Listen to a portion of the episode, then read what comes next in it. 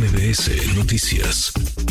Agradezco estos minutos a la doctora Catalina Pérez Correa, investigadora en el Instituto de Investigaciones Jurídicas eh, de la UNAM. Gracias, eh, Catalina. Gusto en saludarte. ¿Cómo estás? Muy buenas tardes. Muy buenas tardes, ¿qué tal? Gracias por platicar con nosotros. ¿Cómo ves esta, esta terna, esta propuesta enviada por el presidente al Senado para ocupar la vacante que dejó Arturo Saldívar? A ver, es, muy preocupante lo que estamos viendo. Este, creo que es, es relevante también eh, entender el contexto en el cual se, se da esto. Eh, el, presidente ha sido muy duro y ha reiterado muchas veces eh, que la Corte no debe de criticarlo, que, que los ministros no pueden estar en contra de su voluntad, incluso en decisiones en las cuales los ministros, las ministras que, que fueron nombrados durante su gestión eh, y que votaron en contra de algún proyecto suyo eh, han sido duramente criticados y habla de traición, nos traicionaron.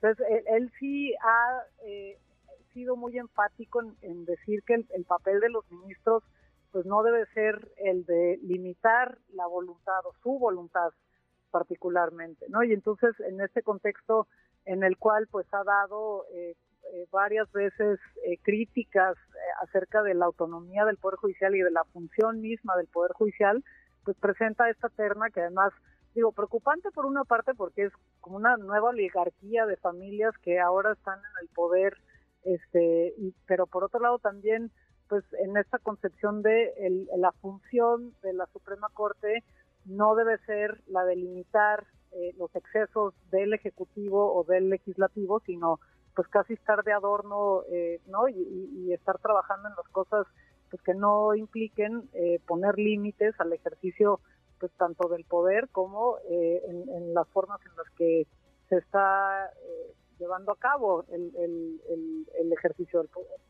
Ahora, no sé quién quieta más, Catalina, cómo ves las cosas. Sigue el que el presidente haya avisado, porque lo dijo, él dijo que iba a buscar que alguien cercano a la 4T, afín a su movimiento, a su proyecto, ocupar este asiento o los nombres ya enviados, eh, porque pues eh, no hay sorpresa, ¿no? No tendríamos por qué tampoco estar demasiado sorprendidos.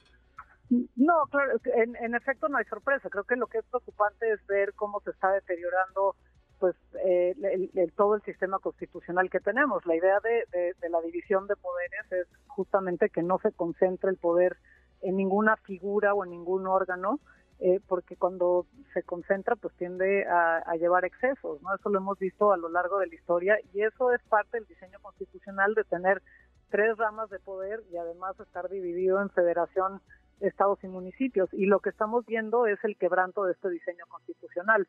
Eh, pero además lo hizo, lo hicieron de una forma eh, pues muy tramposa porque el, el, sistema está hecho para que cada presidente nombre un cierto número de ministros eh, a lo largo de su gestión.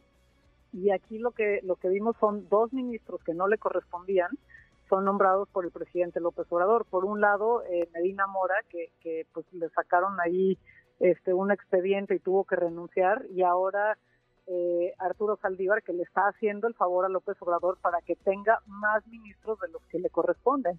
Entonces, esto de nuevo es una artimaña para poder controlar la Suprema Corte de Justicia y el Poder Judicial para lo que venga. Es bien preocupante porque pues es una estrategia de, control de los órganos de, eh, eh, judiciales, pero también de aquellos órganos que hasta ahorita se han opuesto y han resistido a los excesos del gobierno en turno, ¿no? Y entonces, pues eh, sí, sí, lo, lo, lo que preocupa mucho no es que sorprenda, nada más preocupa porque pues lo que estamos viendo es cómo se desmorona todo nuestro sistema constitucional nuevamente con la concentración de poderes y pareciera no preocuparles, no no preocuparles que hagan lo mismo que hicieron antes poniendo eh, a gente que, que pues tendrían que explicar por qué estas personas, no simplemente decir porque son cercanas al presidente y el presidente confía en que no van a eh, actuar en contra de su voluntad, esa no es una buena razón para nombrar a un ministro, ¿no? Eh, eso es eso por un lado, pero también eh, simplemente ¿qué, va a pasar con la siguiente o el siguiente gobernante. Eh, está bien que le tengan mucha confianza al presidente López Obrador, pero pareciera como si están legislando como y están haciendo nombramientos como si el presidente López, López Obrador nunca se fuera a ir y como si Morena nunca se fuera a ir, ¿no? Y eso es uno de los grandes problemas que vemos con las leyes que están pasando, con las reformas que están pasando y también con los nombramientos. Están hechos para que si caen las manos equivocadas, pues sea todavía eh, más, más grave lo que estamos viendo. ¿no? Y están contentos porque es su proyecto y es la, cuarta transformación, pero cuando esté una persona con la que no estén de acuerdo, eh, pues entonces sí van a, va a resultar preocupante el andamiaje estatal que están dejando. Ahora, eh, ¿todavía nos alcanzan los contrapesos como país para detener esto? Es decir, entiendo que la terna tendría que ser votada y alguno de los nombres alcanzar las dos terceras partes del Senado. No tiene Morena, PT, Partido Verde, los partidos, digamos, eh, afines a la 4T, no tienen ese número de legisladores. ¿Alcanzará, Catalina, cómo ves los dos, para que esto no camine, para que se quede en una muy preocupante señal, pero en eso nada más, y no derive esta terna en una ministra en la Corte, en la Suprema Corte de Justicia de la Nación, supeditada al presidente. A ver, yo, yo veo que es, difícil porque además el, el, proceso de, nombramiento que está en la Constitución es se presenta la terna, si no se alcanza la mayoría, se presenta otra terna y si no se alcanza la mayoría, el presidente nombra por debajo a alguien de, la terna. Entonces es, es, preocupante porque en algún momento, si él continúa poniendo estas ternas eh, con puras personas que son muy cercanas, pues va a terminar estando una de estas personas ahí.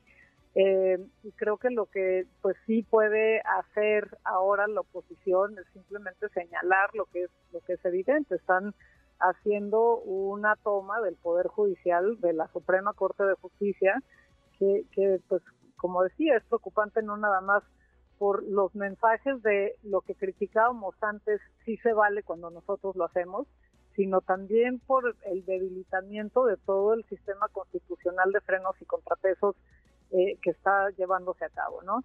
Eh, lamentablemente, pues es, un control débil el que tiene el Senado en, la elección de los ministros, porque la propuesta es del presidente y al final del día, si no se ponen de acuerdo en, que quede en la siguiente terna una persona pues que, por lo menos esté dispuesta a decir no, esto es un exceso y esto eh, va en contra del texto constitucional, pues lo que vamos a tener es pues otra ministra como la, la ministra Loreta que, que pues lo que diga el presidente así o la, la ministra eh, Yasmín que lo que diga el presidente lo votan a favor así sea flagrantemente inconstitucional. Si esta terna no alcanza los votos, el presidente tendría que mandar una, una nueva terna. Mientras tanto, ese asiento, el de Saldiva, se quedaría vacío, se quedaría vacante se quedaría vacante. Mientras tanto, eh, las decisiones de la Corte, el, tema ahí, claro, es eh, si hay empates en algún caso que, que, se lleve al Pleno, pero la Corte puede seguir funcionando por mientras. Pues sí, porque son 11 asientos, si nos falta uno se quedarían 10 y podría haber empate 5 a 5, lo cual sería mala cosa por lo neurálgico y estratégico que se ha convertido la, la Corte más en este último tramo del gobierno del presidente López Obrador. Catalina, muchas gracias, como siempre, por platicar con nosotros. Muchas gracias. Gracias, muy, muy buenas tardes. Redes sociales para que siga en contacto: Twitter, Facebook y TikTok. M. López San Martín.